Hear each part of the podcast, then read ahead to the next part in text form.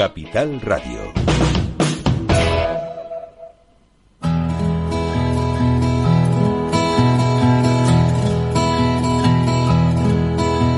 Comienza la caja de Pandora. Al verte sonreír. Al verte sonreír.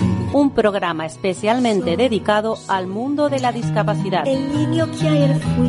El niño que ayer fui. En Capital Radio La 10, cada semana hablamos de aquellas personas que por una causa u otra han llegado a ser dependientes. No vendrá y así sabrás lo bello que es. Lo presenta y dirige Paula Romero. Caen Ay, mil lágrimas al mar. Bueno, queridos oyentes, feliz año. Empezamos un año nuevo, el primer programa del año y yo lo que deseo es que, bueno, ya, ya cuando me tomaba las uvas y cuando terminé pensaba, Dios mío, que este año sea el año de la paz y de la justicia social. Dos cosas importantísimas, que teniendo esas dos cosas podemos ser felices todos, todos. Pero bueno, como esto no depende de los pensamientos de, de quien les habla, sino de mucha gente en particular, pues lo que hacemos es estar aquí detrás del micrófono, pues creando un poco de, de empatía entre quienes nos oyen. Y yo quisiera hablar hoy de algo muy importante porque como la medicina avanza y hay muchas personas que, que de esos avances se, pues, se benefician. Hoy voy a hablar con una, una joven que ella tiene esclerosis múltiple y que, bueno, pues que ha avanzado mucho mm, a lo largo de- del tiempo que lleva ella con la enfermedad y ha tenido cambios en su medicación y, y, por supuesto, cambios en su vida. Buenos días, Ana. Buenos días, Paula. Bueno, eh, tú me comentabas que con el cambio de medicación que tienes ahora, bueno, vamos a hacer primero un repasito de lo que es la, esclerosis múltiple. Nadie mejor que tú para darnos un, un- para decirnos así de forma esquemática qué es lo que es la enfermedad. Empezamos por ahí. Bueno, pues la enfermedad es una es una enfermedad de tipo autoinmune, es decir, eh, se produce porque el sistema inmune reconoce eh, el sistema nervioso como algo algo que tiene que atacar y entonces bueno pues se dedica a eso a atacar eh, bueno la mielina que es la, la parte externa de los de los nervios. Entonces en función de, de la cantidad de daño que haya en el sistema nervioso en función de qué zonas estén dañadas pues los síntomas pueden variar eh, bastante de una persona a otra. De hecho se le llama la enfermedad de las mil caras porque bueno eh, no hay no hay dos esclerosis múltiples igual ni incluso la misma persona pues la enfermedad puede tener digamos evolución diferente según eh, y los brotes incluso en mi caso en concreto que yo tengo la, la versión digamos que se llama remitente recurrente que va por brotes pues bueno también cada brote también ha sido un poquito diferente no han sido necesariamente iguales. Mm, Mucha, Ah. mucha gente cuando oye hablar de la esclerosis múltiple se asusta. ¿Tú crees que hay que asustarse? Hombre, asustarse, a ver, eh, yo recuerdo el, el primer médico que me, que me vio, que aunque no era realmente especialista, no era un neurólogo especialista eh, en, esclerosis múltiple, pero que bueno, fue cuando fui con mis padres, porque bueno, había tenido un brote, un brote lo suficientemente gordo y me mandó a hacerme una resonancia, entonces bueno, fue la primera resonancia que me hicieron de- cerebro y vieron que había una serie de lesiones. Y me acuerdo que sin decírmelo, eh, dijo, bueno, eh, hay algo, dijo algo así como hay algo eh, de lo que hay que ocuparse, no necesariamente por lo que hay que preocuparse, pero sí de lo que hay que ocuparse. Entonces, bueno, yo no sé si, si porque a lo mejor eh, tuve la suerte de, de eso, de que los, mis primeros contactos con los médicos, en, en ese caso concreto con ese médico que ya digo que no era, no era especialista, y después con el primer neurólogo que me, que me llevó, eh, tuve siempre la sensación de, de, de confianza y de, y de que, bueno, me transmitieron esa sensación de decir, bueno, esto está aquí, pero pero hay hay formas de tratarlo y no necesariamente tiene por qué, por qué digamos, convertirse en algo en algo perverso, pues bueno, quizás a lo mejor, y también que en, en mi caso concreto mi diagnóstico fue remitente recurrente, que hay que reconocer que no es la versión más, más complicada de la enfermedad. Entonces, bueno, eh, yo no sé si miedo, es verdad que de entrada, mm, bueno, pues uno se lleva un poco un shock porque, porque no se lo espera, sobre todo porque como además es algo, es una enfermedad que normalmente cuando, cuando debuta, cuando aparece, eh, suele ser en adultos jóvenes, es decir, yo tenía en aquel momento pues 26, 27 años, estaba empezando, había terminado la facultad, estaba empezando mi vida profesional y bueno, estás en un momento de tu vida muy muy particular en el que estás, digamos, con ambición, con ganas de hacer un montón de cosas y que de repente te lance un diagnóstico como ese, pues es verdad que te quedas un poco descolocado. Pero vamos, yo, mm, para mí, de todas formas, fue más eh, el alivio de saber que había que, que a lo mejor el miedo en sí, una vez que tuve, la, la, digamos, el nombre del diagnóstico.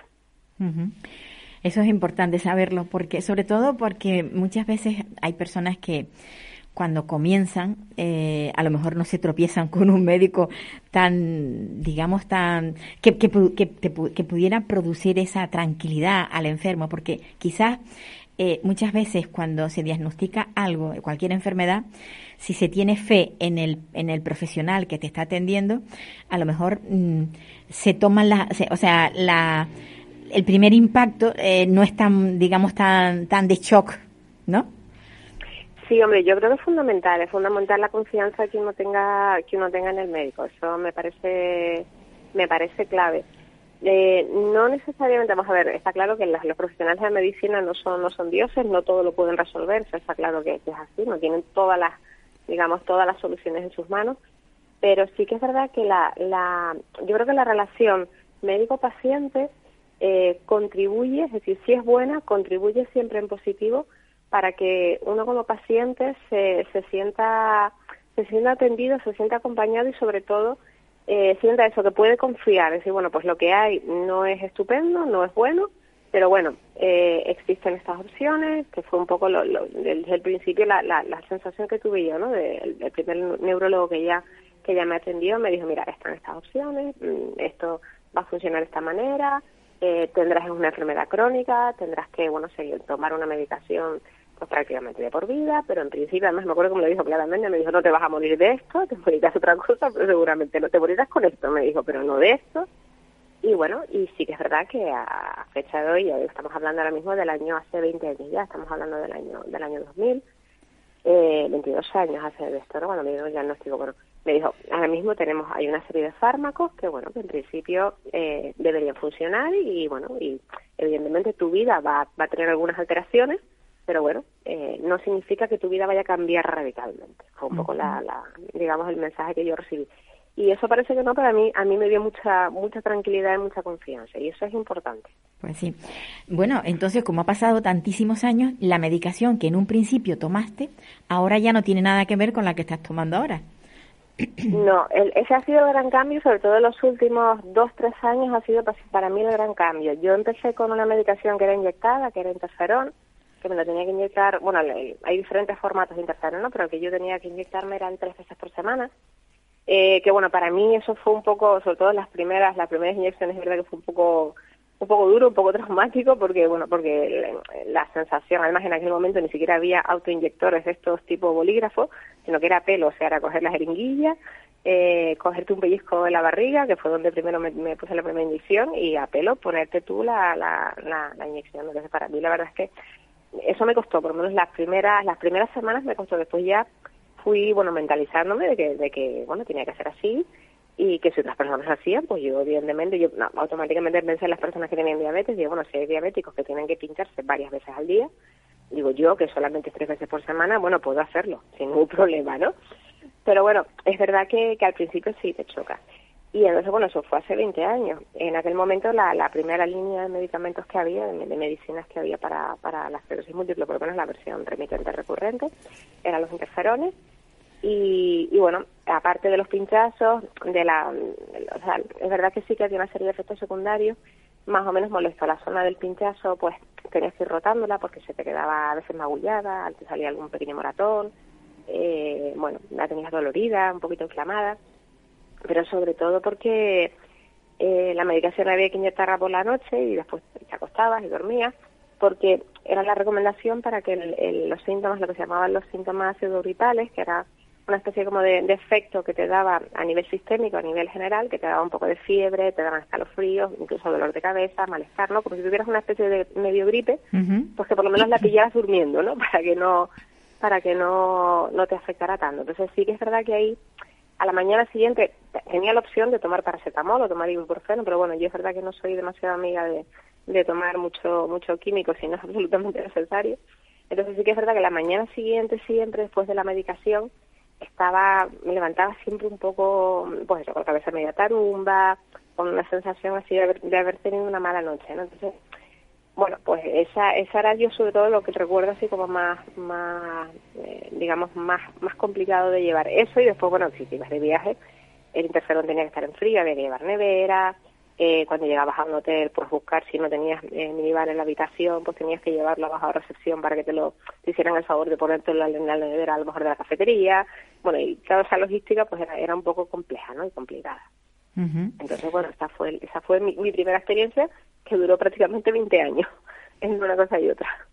Bueno, pero ahora, ahora hay algo distinto, nuevo, que, que bueno, que te, te, da, digamos, calidad de vida, porque mm, ya no tienes que depender de estar yendo con el, con ese mm, aparatejo de un lado para otro, mm, pidiendo que lo pongan en nevera, todas estas cosas. Ahora, ¿cómo ha cambiado tu, tu forma de, de, eh, de vida con respecto a, a la medicación?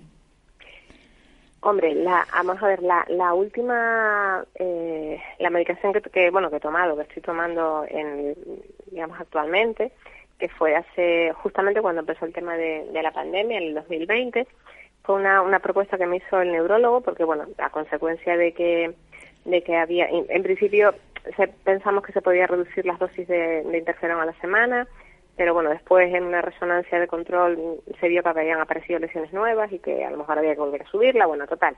Que el, el neurólogo me planteó, me dijo, mira, esto ya no es como hace 20 años, que la opción que teníamos era el pinchazo del interferón, hay otras medicaciones, eh, mira, a ver, yo te planteo esto, vamos a valorar, tal, y eso me planteó pues una serie de medicaciones y de las que me planteó, la que me, me resultó más, eh, digamos, más, más favorable, ¿no?, para, para, para mí, es, bueno, una medicación que era a base de una es un fármaco que, bueno, tienes que tomarte, eh, digamos, dos ciclos, un ciclo anual eh, en un momento dado, justo a los 12 meses vuelves otra vez a tomarte eh, unas pastillitas durante una semana, un poquito más de una semana, cinco días, y, bueno, y ya está. Y en principio la cosa se queda ahí. Lo que hace la, la medicación es, eh, digamos, eh, resetearte el sistema inmune y eso sí te pega una, una bajada, te da una bajada terrible de los linfocitos, que es, el secundario más, más potente que tiene. Y bueno, y se supone que en ese reseteo, en esa bajada de linfocitos y en ese reseteo de los linfocitos, pues los nuevos linfocitos, o los linfocitos son los glóbulos, son uno de los grupos dentro de los, de los, de los, de los glóbulos blancos, ¿no? Que son los que se encargan de, de defendernos y, y de, de, los, de los patógenos y demás. Bueno, pues eh, en ese, en ese receta se supone que los nuevos linfocitos que aparecen ya no vienen con la información para atacar a tu sistema nervioso. Qué adelanto, ¿no? Claro, entonces, eh, ventajas de, desde el punto de vista práctico en el día a día, ventajas, bueno, pues en el año, en el verano de 2020 tuve el primer pulso de medicación, eh, que fueron cinco días tomándome esas pastillitas, una pastilla cada día. Justo al año siguiente, eh, finales de verano del 2021 volví a tomar el segundo pulso y ahora mismo pues no estoy tomando nada. ni estoy pues tomando nada, ni pinchazos, ni nada de nada. La verdad que es para dar la enhorabuena a los, a los enfermos sobre todo, pero también el, el hecho de que avancemos los laboratorios que, que están constantemente mm, creando medicaciones nuevas y por supuesto, todo esto debería de, tenerse muy presente en el tema cuando, cuando se habla de investigación, porque a veces se habla de investigación de una forma tan a la ligera, pero la calidad de vida de determinadas personas eh, podrían cambiar muchísimo, como es el caso, por ejemplo, tuyo y de muchas personas que, como tú, estarán utilizando esa medicación. Yo creo que habría que fomentar, fomentar el, pues todo lo que, o sea, e, el invertir en ese tipo de, de, investigaciones. Ana, muchísimas gracias por participar del programa y, y bueno, que sigas con, con esa medicación que te está proporcionando un poquito de libertad. Si, no, eso sí, desde luego. para no tener que andar llevándolo de un lado a otro y, y bueno, y, y sobre todo calidad de vida. Pues Feliz año. Vale, igualmente. Muchas gracias, Paula. adiós. Pues es maravilloso saber que, que hay medicaciones nuevas que mejoran la calidad de vida de estas personas que tienen esclerosis. Que como decía Ana, la esclerosis tampoco se da eh, eh, eh, igual en todas las personas. Pero bueno, aún así, ahora vamos a ver si conseguimos establecer un debate porque llevamos mucho tiempo viendo cómo se habla de, de lo que es el autismo de una forma que, que quizás equivocada, porque el autismo es, el, el espectro es amplísimo. Y hay muchas personas que tienen pues un autismo eh, lo suficientemente, digamos, eh, alto para poder convivir con nosotros y tener y, entrar dentro de los neurotípicos, pero luego hay otros que no, que desgraciadamente la, la, vida les, les ha marcado otro camino, tener más problemas para poder adaptarse. Entonces vamos a hablar con Carlos Lemus, que él es padre de una niña que tiene autismo, pero un autismo más ligero, porque es capaz hasta de tocar el piano. Es un encanto de criatura. Y luego también vamos a hablar con Rosa María, justamente el lado opuesto. Tiene un chico, un niño, bueno, un jovencito, eh, que tiene autismo, pero que precisamente necesita muchísimas más atenciones y la vida es más difícil con él. Buenos días a los dos. Hola Paula, buenas tardes o buenos días. Sí. Horario de Canarias. Sí, hola Rosa. Hola, buenos días, ¿qué tal? feliz año. Feliz año a los dos, sí. Ah, yo me alegro muchísimo que hayáis querido compartir este, este, este programa porque, eh, sinceramente, porque estoy cansada de ver cómo se habla del autismo de esa manera tan, tan a lo ligero y sobre todo por qué todo el mundo trata de poner la cara amable del autismo, porque hay más caras, ¿verdad? Sí. Pues hay muchísimas más caras. Sí. la mayoría, desde mi punto de vista, lo que yo conozco, no son nada amables. Claro. Carlos, tú, tú, tú qué tienes, tú tienes una niña y ya, eh, ya lo he dicho al principio, es un avance que has tenido con ella, que es capaz hasta de tocar el, el piano. Es un encanto la chiquilla, la verdad es que sí. Además es muy bonita, ¿eh? Sí, yo te lo agradezco, Paula. Coincido plenamente con la opinión de Rosa María, porque en este caso, en mi hogar sí, conozco una circunstancia que, aunque esté mal empleada la palabra, sí podríamos considerarla benigna, pero en mi trabajo también veo lo que son otras manifestaciones del espectro que no lo son tanto. Y el hecho de poder contrastar ese tipo de experiencias, tanto en mi hogar como en mi trabajo, me hace concluir que hay muchísimos autismos, hay diferentes grados de severidad en torno al TEA y que, claro, la compatibilidad de esa severidad o benignidad, sigo empleando mal el término, en lo que es el día a día de las familias y de las personas es lo que hace que la diferencia se manifieste de forma totalmente radical. Es decir, yo dentro de lo que cabe podría decir que soy afortunado, pero tengo la suficiente mm, trayectoria, vamos, tanto en mi, en mi hogar como en mi trabajo para poder ver que no se puede comparar, aunque el nombre sea el mismo. Son circunstancias distintas, son necesidades diferentes, son intensidades de los apoyos y de la y de la constancia de esos apoyos totalmente diferentes, porque es que es toda la vida. Es decir, desde que son pequeñitos, es que lo veo. Sí, sí. Yo, yo me pregunto, porque muchas veces eh, se oye decir, claro, pero es que mm, a tu hijo no le han dado eh, la oportunidad de, de eh, bueno, pues los estímulos que necesitaba de pequeño, porque mm, yo no sé si es faltándote esto, ¿por qué no llega, digamos, a ser un poco más eh, ese, ese autismo más ligero. Rosa, ¿tú, ¿tú qué opinas? Porque tu niño seguramente tuvo eh, apoyos, tuvo ayuda, te tenía a ti, que también has trabajado con él seguramente. Eh, Rosa, tú, tú, tú, desde tu punto de vista... Mi punto de vista es que el autismo puede no responder a nada, por muchos estímulos que le dé. El autismo puede ser tan severo que puede ser un trabajo como una vez oí hablar a un neurólogo, puede ser muy desagradecido este trastorno, puedes hartarte de trabajar y luchar mucho y conseguir muy poco. Eso solo lo vemos unos pocos. Yo mm, creo que se necesitan, por supuesto, muchos más recursos de los que tenemos. Eh, no solamente ya en terapia, en, en, todo. Yo quería aprovechar para, para decir que, nuestros hijos y nuestra familia, las personas que tenemos un autismo tan duro, tan severo como el de mi hijo, necesitamos apoyo de, pues de, de campamento, de actividades de ocio. Yo denuncié ya eh, en su día por qué mi hijo no puede ir a la piscina de enfrente de su casa, por qué tenía que ir a una hora de camino, por qué tenía que pagar cuatro veces más, por qué no lo ponen tan difícil. ¿Por qué no lo ponen tan difícil? Efectivamente, nos lo ponen difícil. Tú, Carlos, lo sabes, que nos lo ponen difícil. Exactamente, sí, es que, claro, parece, vamos, parece mentira, pero vuelvo a estar completamente de acuerdo con Rosa María. Es decir, eh, las diferencias respecto a una tipología de autismo no quiere decir que no haya que mm, haya que, complacer o ser, o sea, ser generoso con largueza con los con los recursos. ¿Qué quiero decir? Pues que, por ejemplo, el autismo de mi hija podrá necesitar una serie de, de elementos de apoyo, una serie de logística, y el autismo severo necesita no solamente otro, sino que encima puede necesitarlo de manera mucho más continuada, mucho más intensa o prácticamente a perpetuidad. ¿Qué pasa? Esos apoyos, eh, ¿por qué no se prestan directamente como, sea, como derecho? Mm, ¿Qué es lo que intento decir? Es decir, esa logística que pueden necesitar todo en diferente intensidad.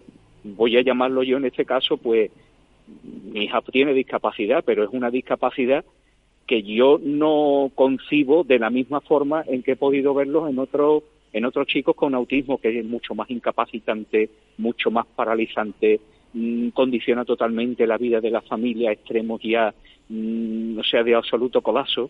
No sé si Rosa María estará de acuerdo conmigo.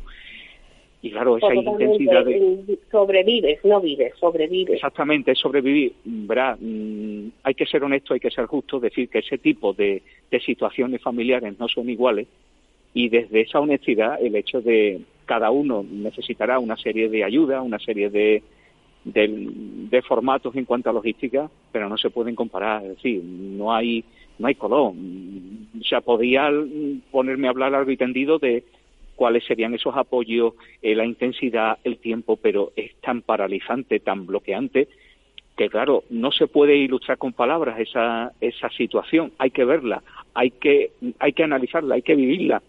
Y una de las cosas, espero que también Rosa esté de acuerdo conmigo, es el hecho de ilustrar esa visibilidad a ese autismo.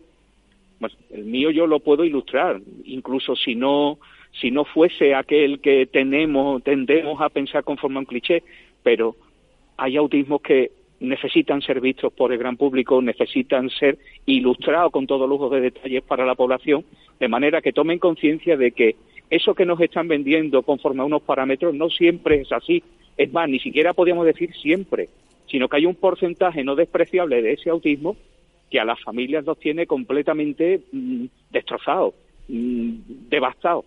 Y claro, ese autismo necesita ser reflejado al gran público, que es quien coge y tiene que tener conciencia de que necesita logística, necesita inversiones, necesita presupuesto, necesita logística, necesita personal especializado. Y eso hay que transmitirlo sí o sí. Yo sí, yo sí que me doy mucha cuenta también que la mayoría de las veces, eh, como todo esto que de lo que tú hablas, Carlos, no lo tenemos, recurrimos a asociarnos y a veces ahí se desvirtúa también todo, porque las asociaciones reciben dinero, poco, mucho, no se sabe cuánto, eh, y, pero no se hace realmente mm, esa, esa labor que se necesita.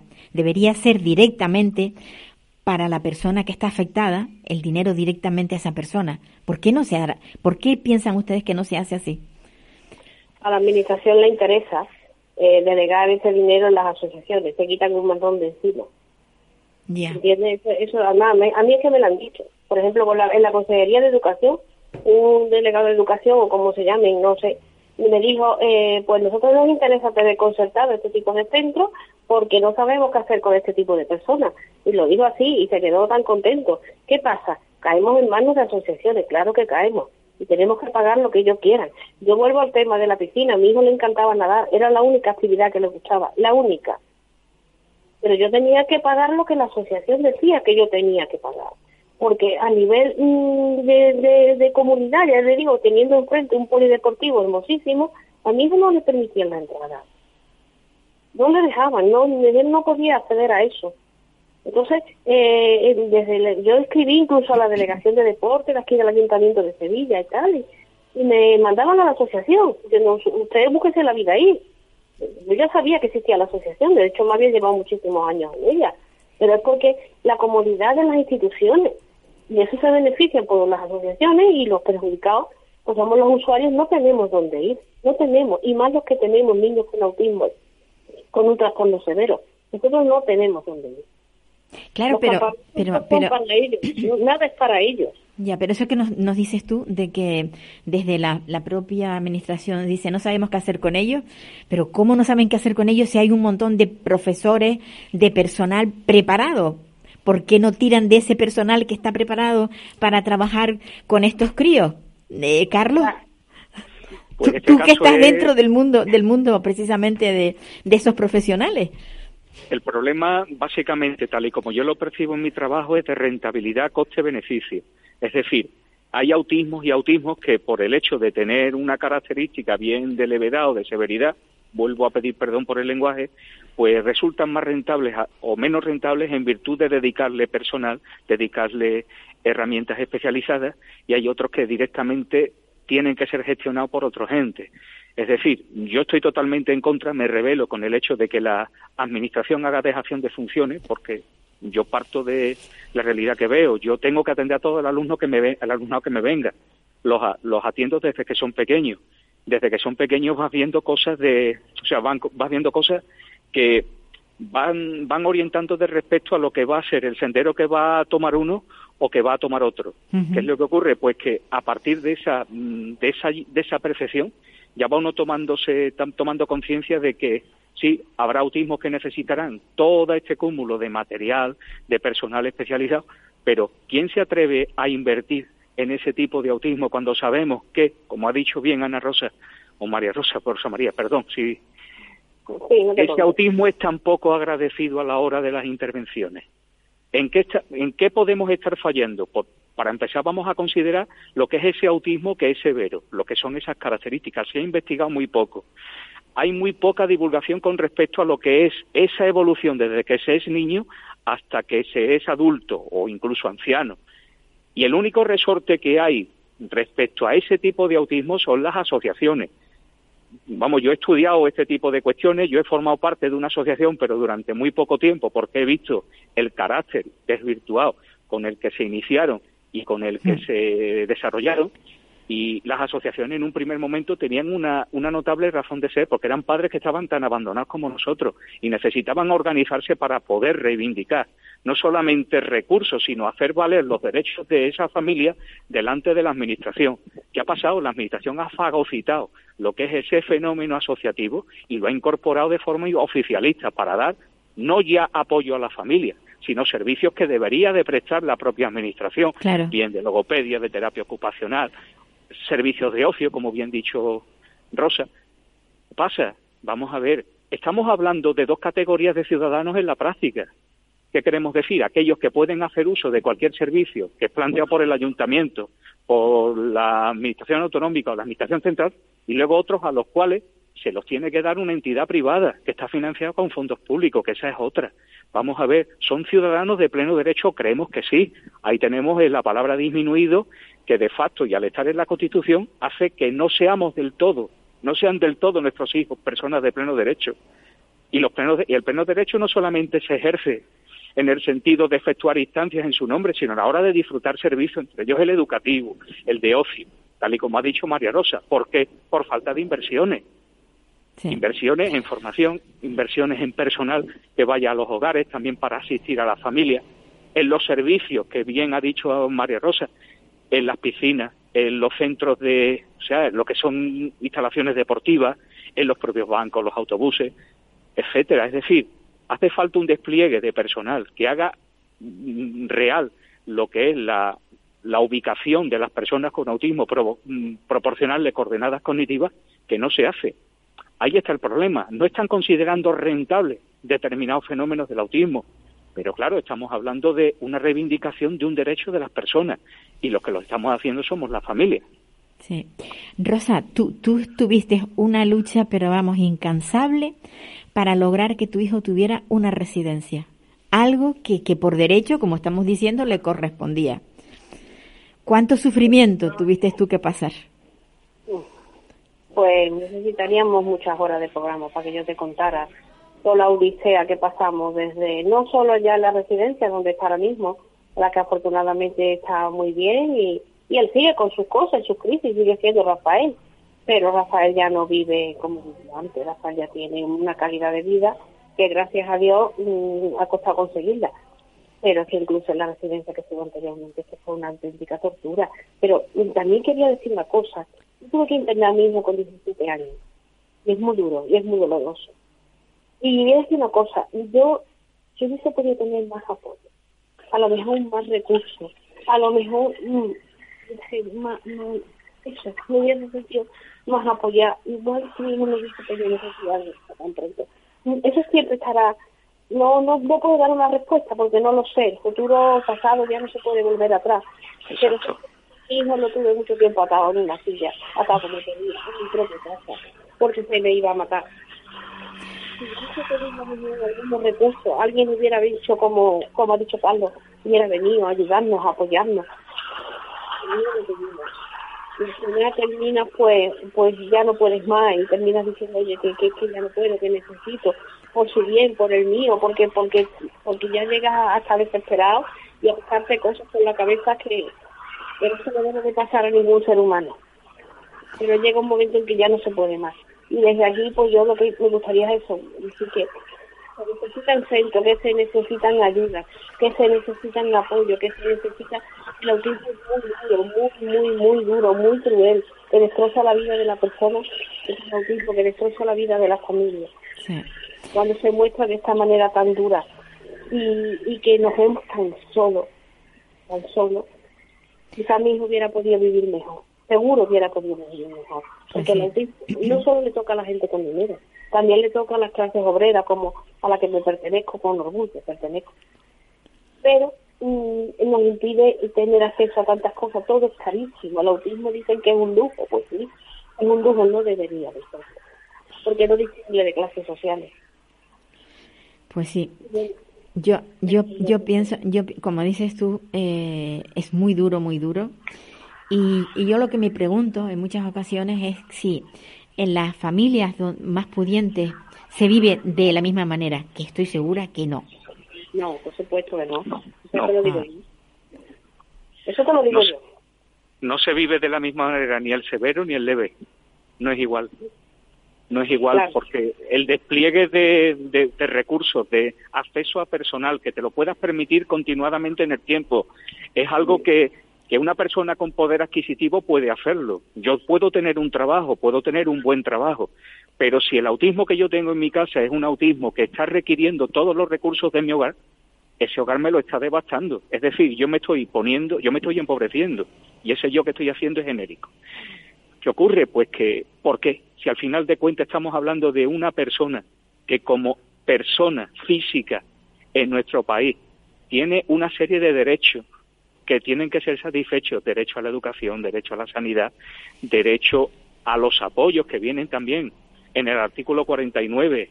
¿Por qué vamos a diferenciar en torno a las rentas familiares respecto a ese apoyo? Podemos tener la circunstancia de que ese apoyo en una familia que esté acomodada, pues mm, pueda necesitar menos acogiéndonos ayudas y subvenciones. No obstante, puede tener un autismo devastador o también un autismo leve. También pasa lo mismo en familias obreras. Yo también soy de familia obrera, de otro tipo, pero lo soy. ¿Qué ocurre? Que estamos hablando de lo que necesita la persona y los recursos que necesita una persona con autismo varían en función de las circunstancias y la intensidad, pero si el autismo es severo, esos recursos tienen que estar continuados en el tiempo, sin limitación. ¿Por qué? Porque ese autismo, a fin de cuentas, tiene que ser atendido. Esa persona tiene que ser atendida. No podemos consentir que en una familia, como hemos mencionado bien, Rosa, O sea, el hecho de estar permanentemente pendiente de que esa persona pueda autolesionarse, que pueda escaparse, que pueda hacer una ingestión indebida de alimentos porque no tiene conciencia de, de lo que es alimento y de, lo que y de lo que no lo es. O es decir, vamos a ver, para eso hay que estar intramuros, convivir con ese autismo y ser plenamente consciente de que esa familia necesita ayuda y necesita ser asistida. Pero que y estamos hablando de un derecho. Sí. Yo te puedo decir que a mi casa ha venido un, para comprobar si, la ley de dependencia mi hijo realmente lo necesitaba. Vamos, era cuando intentaban ese expurgo. Bueno, eh, y han visto a mi hijo amarrado. Y yo le he dicho, sí, sí, pasen, por favor, pasen y vean lo que yo estoy pasando, lo que está pasando mi hijo, las ayudas que necesitamos, ¿no, señora? Si nosotros solo venimos a ver si realmente su hijo es dependiente, como usted está viendo, sí lo es. Y yo realmente, el dinero de la dependencia puede estar muy bien, de hecho, hay familias que vienen muy bien. Pero yo hubiese apostado recursos, recursos. Que niño tenga derecho a, lo que precisa, que sea un derecho, que ya bastante cruel ha sido la vida conmigo.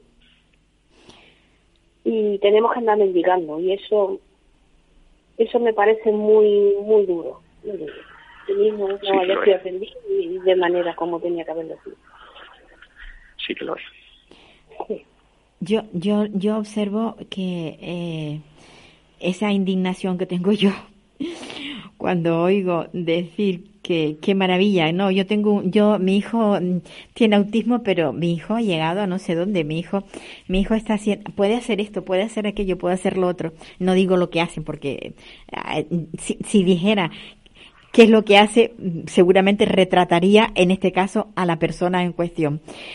Me indigna porque digo, vale, muy bien, tú has conseguido esto, pero no es porque hayas trabajado muchísimo, es que tu hijo ya traía un potencial y lo único que has hecho es sacarlo fuera y además te diría que hasta con facilidad, porque depende, depende de dónde le haya tocado en la escala dentro del autismo, ¿o no? Sí, sí, sí, no solamente eso, sino que ¿dónde está la victoria de cada uno? En conseguir capacidades en torno a la norma o en conseguir que una persona pueda sentirse persona, aunque sea en el grado mínimo de expresión. Porque a fin de cuentas, ¿qué nos están vendiendo en torno a logros, en cuanto a conquistas, en cuanto a victorias? Es decir, yo puedo ponerme, posicionarme en el pellejo de una persona que tiene este autismo, yo lo veo todos los días en mi hija y digo, para mí lo principal es que yo pueda decirle hola o me diga papá, papá te quiero, mm, papá vamos a ir a tal cosa, papá, yo quiero comer tal. Eso para una persona que tenga un autismo como el que plantea Rosa, eso para, para, yo no, vamos, a lo mejor hablo sin saber, pero yo no podría imaginarme la alegría tan grande que su, es que no podría describirla, que supondría para una madre o un padre en un autismo de esas circunstancias que un padre, que su hijo pudiera decirle eso, ya por lo menos ha conseguido la victoria de decir, puedo, puedo hablar, puedo expresarme, puedo decir lo que siento, cómo estoy, qué me duele, qué quiero hacer. No me parece el mismo logro el hecho de que una persona con el mismo, con la misma nomenclatura, pueda decir voy a sacarme un máster en inglés, voy a hacer la carrera de química, voy a hacer la carrera de ingeniería. Me parece perfecto, yo aplaudo esos logros, pero no son no son de la misma categoría, no, son de la misma intensidad, no son de la misma de la misma profundidad, de la misma satisfacción. No, no, no, no. No, no, no, hay palabras, no, no puedo compararlo. Seguro, Yo seguro puedo que decir, seguro que ¿qué puedo decir que la, la persona que haya podido hacer habrá, ingeniería, habrá podido hacer eso, habrá tenido sus cortapisas, habrá tenido sus dificultades, sus limitaciones, pero no estamos hablando de una discapacidad en el pleno sentido de la palabra estamos hablando de problemas que pueden ser asimilados a la norma de la población, no como otros autismos. Y eso hay que ser honesto y proclamarlo, hay que decirlo. Yo estoy segura de que tanto a Rosa como a mí nos daría un regalo increíble en la vida si consiguiéramos que nuestros hijos nos dijeran sencillamente, mamá, me duele la cabeza. ¿Qué te pasa, cariño? mamá. ¿Qué te pasa, cariño? Me duele la cabeza. saber, saber qué es lo que le duele, saber qué le pasa. Eh, no estar de adivino, porque hay otra cosa que nos pasa a los padres y las madres que tenemos hijos así, que en muchas ocasiones nos convertimos en adivinos. Estamos todo el tiempo averiguando a ver qué es lo que le está pasando. ¿O, ¿Es así o no, Rosa? Pues sí, totalmente. Además tienes que eh, estar pendiente y viendo lo que le, lo que le pasa y, oye, le noto esto. Bueno, yo incluso en la residencia, este verano, para no ir más lejos, incluso hablando por teléfono, me decía, oye, está muy decaído, le notamos esto. Oye, por favor, tómale la atención, esto va a ser aquí, esto va a ser allí. Oye, curiosamente, pues resulta que sabía yo más que la persona que estaba delante y, realmente era una bajada de tensión, era esto y tienes que estar, pero tienes que estarse interpretando y yo siempre no lo puedo interpretar. ¿verdad? Mm, me preocupa el día de que, de que a él le pase algo, yo no sé todo lo que es. Hay veces que, que sí, que lo puedo saber y puedo ver por dónde va la oscuro, pero no siempre. Y eso pues... Y otra cosa que también de lo que se, bueno, no sé por qué, se, se oculta, eh, la edad de la, del autismo. El autismo no es en la infancia, el autismo prosigue a lo largo de los años y, hay personas mayores con autismo, pero se les sigue tratando mm, bueno, no, no, no, se les trata como persona con autismo, se les trata ya, ya empiezan las medicaciones y ya se les está tratando como un enfermo mental. Eso es otra cosa grave, gravísima, que ocurre dentro del autismo. Pues sí, pues sí, Rafa en concreto está muy, muy medicado. Ahora tiene algo menos, pero la medicación ha dejado secuelas importantes. Por ejemplo, Vino ya no es capaz de cerrar la boca. Él no puede encajar sus labios cerrar la boca como lo hacía hace cinco o seis años porque eh, la mandíbula ha descolgado y ya no, no, yo no sé exactamente, pero es un efecto de la medicación, la forma de andar, las caídas. Ahora estamos esperando el resultado de un TAC que le pidió el neurólogo precisamente porque se cae mucho al suelo. La rodilla es un poema, está siempre destrozado la rodilla. Y tiene que, y yo pienso, vamos, lo mismo que el neurólogo que está motivado por la medicación, pero bueno, van a descartar cualquier otra cosa que pueda que pueda haber, ¿no? Y terminan pues muy, muy, muy, muy, muy medicados. La verdad es que sí. Carlos. Es una cosa que también les, deteriora muchísimo.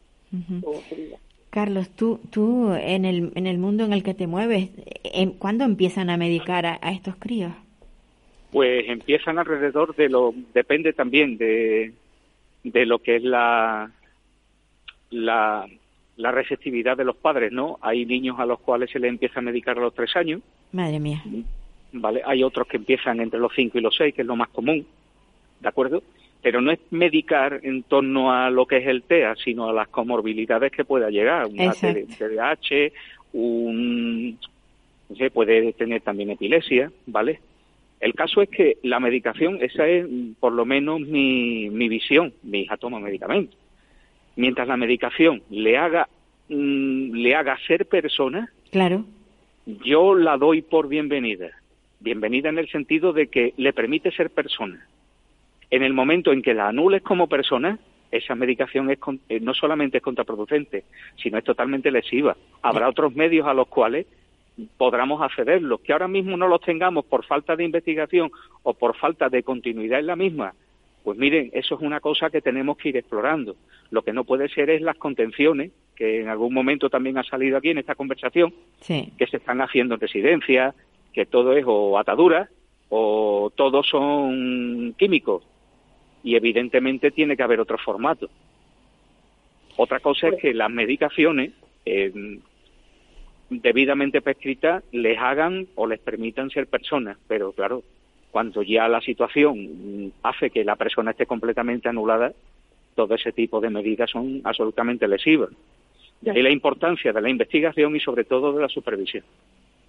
Sí, porque nuestros hijos toman medicamentos que realmente no son para, son, están pensados para personas con esquizofrenia. No hay nada específico para autismo. No, no, para nada. Y además, eh, a mí lo que más me fastidia es que, que, que es que el autismo no es una enfermedad, que no se va a curar. Y otra cosa que tampoco segura son las estereotipias. ¿Por qué, ¿Por qué se les tiene que dar eh, un ansiolítico pensando que con ello se les va a quitar las estereotipias? Es que se pone nervioso, me dicen. ¿Cómo es que es que se pone nervioso? Sí, sí, mueve mucho las manos, pero es que eso es, va, va con el, la forma de ser de la persona con autismo. No todos lo tienen igual, pero, pero se, se, o sea, lo ves a menudo. ¿Qué, haces con un niño así en el, en el, por ejemplo, en la clase? ¿Qué haces con un niño así? reconducirlo de alguna manera, ¿no? Yo, el, vamos, parto del hecho de que para mí las estereotipas son una manifestación natural, convivo con ellas y a lo mejor es de formación como padre, pero eh, sé cómo, o sea, aprendo a convivir con ellas, las tengo presentes sí, y son manifestaciones de una persona lo mismo que un carraspeo. Vamos a poner ese ejemplo. Otra cosa es que mm, las estereotipias sean permanentes. Las estereotipias no, no son permanentes, tienen momentos en los cuales cesan y ahí es donde hay que coger y hacer no intervención, sino el hecho de mm, abordar lo que es la intervención educativa con la persona cuando esté mucho más receptiva, no cuando nosotros queramos, pero tenemos el hándicap del tiempo. Es decir, tenemos un tiempo limitado, unas intervenciones que están acotadas en periodos, y claro, queremos que el niño funcione por resorte cuando nosotros queremos. Hay veces en que cuando vemos que no está receptivo, pues mire, no está receptivo, lo mismo hacemos la intervención en otro momento o damos las directrices para que otros lo hagan en nuestro lugar, de manera que pueda hacerlo cuando el niño esté más receptivo. Esas cosas suelen funcionar. Otra cosa es que, claro, ya nos empecinemos en reducir o eliminar una característica inherente a una persona con autismo simplemente porque nos molesta a nivel social o a nivel de relaciones sociales inconveniencias a nivel social las podemos encontrar en personas neurotípicas que hablan a destiempo o incluso ya lo estamos viendo en lo que son eh, fiestas a nivel masivo.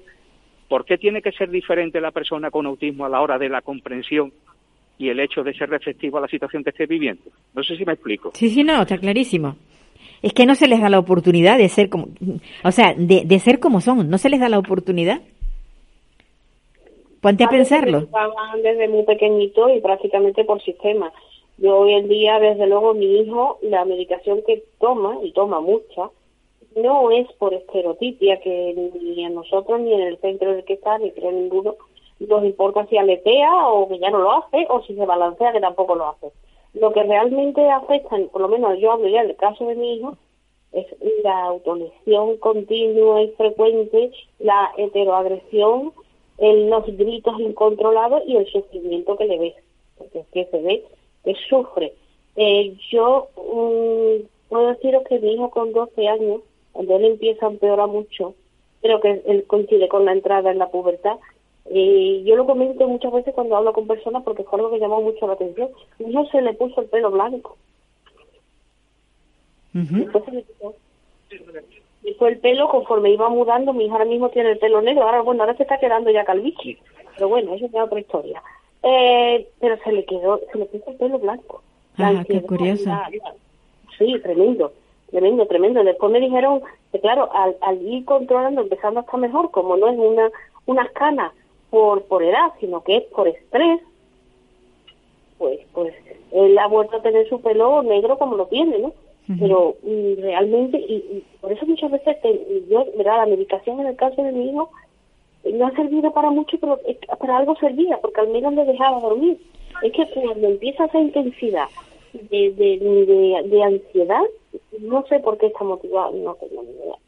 Pero sé que puede llegar a ser tan intenso que el sufrimiento que le conlleva a la persona es tremendo y eso hay que intentar de alguna manera eh, bajarlo. Te metes en la medicación te metes en la medicación y ya no sales de la medicación. ¿Qué, qué, opinión eh, tenéis de, bueno, de esto último que ha habido eh, en el Senado? Ha habido una representación, bueno, se, se autoproclaman representantes del autismo, eh, van al Senado unas, unas, unas determinadas personas, exhibiendo precisamente a personas con autismo, mm, pues muy ligeros, no, no llevaban a nadie con autismo no verbal, está claro. Y, y bueno, yo no sé eh, qué, qué idea tiene el Senado de lo que es el autismo, pero, pero nosotros desde fuera que lo conocemos, ¿qué, qué, impresión os ha causado esta, digamos, esta exposición dentro de la política de lo que es el autismo? Eh, no sé, Carlos, yo que no me enteraba muy bien de ese tema, he oído algo pero, mm, ¿a qué fueron? Carlos, ¿tú, tú qué sabes? Eh, eh, un poco puedes. Yo, para empezar, no me siento representado. No me siento representado ni por esas personas ni por ese autismo. Es decir, yo veo dos personas autismo, dos personas con, con autismo, eh, dos madres que han llevado a sus hijos con autismo al Senado y poco más. Es decir, no pueden hablar de un fenómeno que afecta a 450.000 personas en diversas en diversas intensidades, con sus vivencias, con sus de todo tipo, y reflejar en la realidad que está viendo un señor que puede ser presidente del Senado todos los autismos en dos personas. O sea, el todo por la parte me parece inconcebible, aparte de que es un error. Luego, por otro lado, mm, yo no he elegido a las personas que han ido para allá como representantes. Efectivamente, a, a eso quería yo llegar. Yo no, he, yo no he podido ejercer ni mi opinión, ni mi, o sea, ni saber cuál es la trayectoria, de dilucidar que esa persona es la adecuada para representar a, a todo el orbe. Yo no he podido elegirla. ¿Con qué derecho? ¿Quién las ha elegido? ¿Por qué han ido esas personas? Y no ¿Por qué? Ah, no lo entiendo. Porque se han autoproclamado representantes, seguramente. No, es que no lo sé. Es algo muy extraño. Es decir, ni siquiera las organizaciones del sector puedo elegir yo mm, quienes están. Si puedo elegir contribuir vía impuestos o vía, o vía mm, mm, cuota de socio. También hay problemas con respecto a quienes cogen y a quien no. Es decir, se hace todo en nombre de lo que tiene mi hija, pero ni yo, ni mi hija, ni, ni mi familia podemos participar, ni podemos opinar. Exacto. Y sin embargo, ese Senado lo estoy pagando yo. Esos son representantes de mi persona, de mi familia. Esos representantes los he podido elegir mediante sufragio. Exacto. ¿Por qué razón esas personas que se presentan ahí hablan en mi nombre cuando yo no las he elegido? Cuando yo no sé su trayectoria. Y si esa trayectoria es la correcta o no en función de sus vivencias. Que yo me sienta verdaderamente vinculado emocional e intelectualmente con esa trayectoria que llevan. Yo, honestamente, yo me sentí muy herido, muy dolido y sobre todo totalmente infrarrepresentado. Pues sí. Los demás podrán decir otra cosa, pero yo hablo por mí, por mi realidad como padre. Pues si tú te sentiste así, pues, pues imagínate, en el caso nuestro. Mm, Yo creo que llevar personas, mira que está muy bien, que, el autismo, y que hay que dar esperanza a los padres, y que muchos están muy bien, y que muchos consiguen grandes logros, y que todo eso está divinamente, pero que no, que no sean los representativos del autismo, porque el autismo es mucho más que eso, y además hay personas con problemas gravísimos, con necesidades muy importantes. Y si los representativos del autismo son personas mm, que están muy bien, pues de alguna manera nos está perjudicando a los que vemos otra otra parte del autismo, porque no nos representan. Efectivamente, nos están perjudicando. Sí, Sí. eso es así. Yo lo veo, lo veo así muy claro, porque claro, eh, mira, a mí me ha pasado de decirme, ¿tú estás segura que tu hijo es autista? Porque es que los autistas que salen en la tele no son como el tuyo. Digo, Exacto. Claro. Sí, sí. sí. Tengo que, tengo que agradeceros que hayáis participado. Nos queda un minuto. Mm, El programa ya se nos acaba, pero ha sido un programa para mí muy, muy esclarecedor de lo que es la realidad del autismo y sobre todo que nos escuchen. Yo quiero que tengan claro que el autismo no es todo lo que sale, que hay muchas más personas con autismo y que no están representadas. ¿Sí o En no? realidad yo creo que el autismo es que no sale, sale algo mucho más leve Hmm. y no, yo aparte de mi hijo conozco muchos más Ujú. que tampoco salen. Pues sí. Carlos, un abrazo. Igualmente, Paula, feliz año nuevo y Feliz. esperemos que venga este nuevo año más cargado de salud y de felicidad. Pues sí, Rosa, un abrazo muy fuerte también a ti.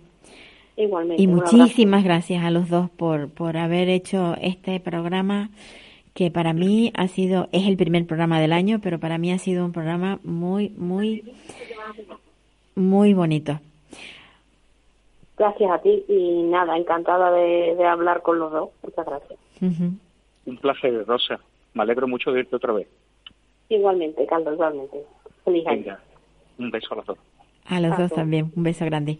Bueno, queridos oyentes, esto ha sido el programa de hoy y ojalá a partir de, de este programa se tome más conciencia de lo que es realmente el autismo y que nadie puede representar a nadie sin haber sido votado. Un abrazo a todos y a seguir luchando. Adiós,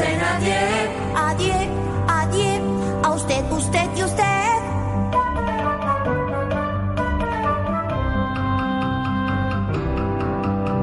Adiós, me voy. Auf Wiedersehen, au revoir. Me voy si hoy por fin pruebo el champán. ¿Puedo? No. Me voy, goodbye. Auf Wiedersehen, adiós. Me voy con un suspiro y un adiós. Adiós.